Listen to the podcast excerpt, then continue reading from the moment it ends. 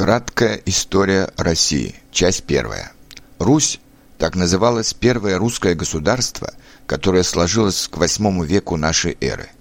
Это было общее государство восточных славян, то есть русских, украинцев и белорусов. Большое количество общих слов сохранилось в языках этих народов. Считается, что прародиной всех славян были Карпаты, откуда славяне в эпоху всеобщего переселения народов в IV-VII веках нашей эры двинулись западные славяне на запад, образовав в дальнейшем Польшу, Чехию и Словакию, южные славяне на юг, образовав Сербию, Словению, Хорватию, Македонию, Черногорию и Болгарию, а восточные славяне на восток, образовав полунезависимые княжества от Карпат до Днепра, верховьев Волги и Дона.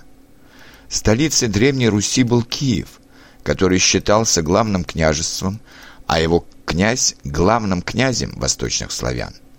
Киев находился на берегу большой реки Днепра, и это было очень удобно для ведения торговых отношений как с Центральной, так и с Южной Европой.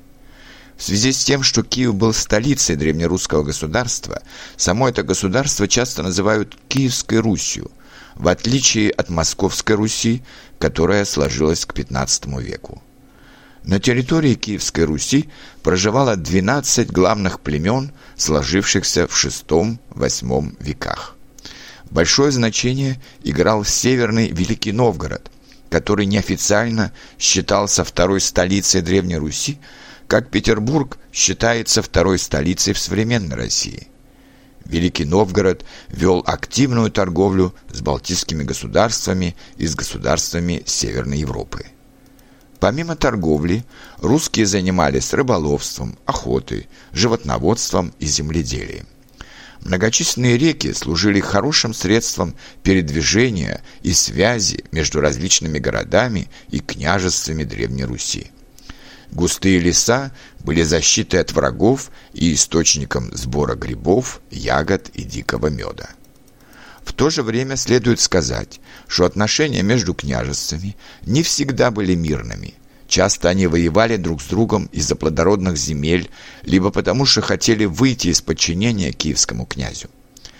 По одной из легенд, не сумев договориться между собой, кто из них более достоин называться старшим князем и сидеть в Киеве, русские князья решили пригласить на княжение варягов из Скандинавии во главе с князем Рюриком. Таким образом сложилась первая правящая династия Рюриковичей, которая существовала вплоть до Ивана Грозного. Важным событием в политической и культурной жизни Киевской Руси стало принятие христианства, в 1988 году в его восточной православной или ортодоксальной версии. В это же время в России распространяются славянские азбуки, кириллица и глаголица, созданные братьями-монахами Кириллом и Мефодием на основе греческого алфавита с добавлением букв, обозначающих звуки, которых не было в греческом языке. Киевская Русь была страной с самобытной культурой, Высокого уровня достигли ремесла, производство украшений, игрушек и деревянное зодчество. В это время складываются русские народные сказки, а также былины, героем которых часто является князь Владимир «Ясное солнышко», при котором Русь приняла христианство. В это время возникают монастыри, которые были центром грамотности и культуры – русские монахи начинают вести летописи, в которых описывают главные события, произошедшие в том или ином году. При киевском князе Ярославле Мудром составляется свод законов Киевской Руси под названием «Русская правда».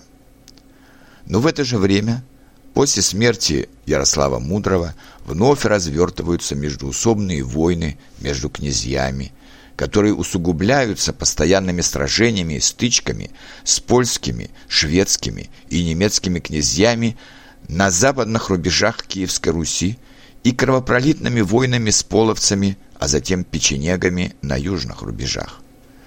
Одно из этих сражений, закончившихся, поражением русских войск, описывается в знаменитом произведении древнерусской литературы «Слово о полку Игореве», Это произведение считается началом русской литературы вместе с произведением «Повесть временных лет», которое рассказывает о русской истории.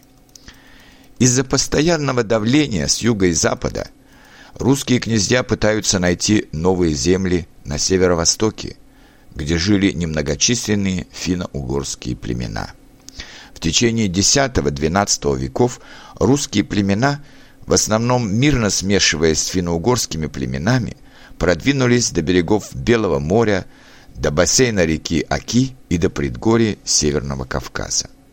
Это продвижение, с другой стороны, положило начало постепенному разделению восточных славян на русских, тех, кто ушел на северо-восток, белорусов, тех, кто остался на западе Древней Руси, и украинцев, тех, кто остался на юге Древней Руси вокруг Киева.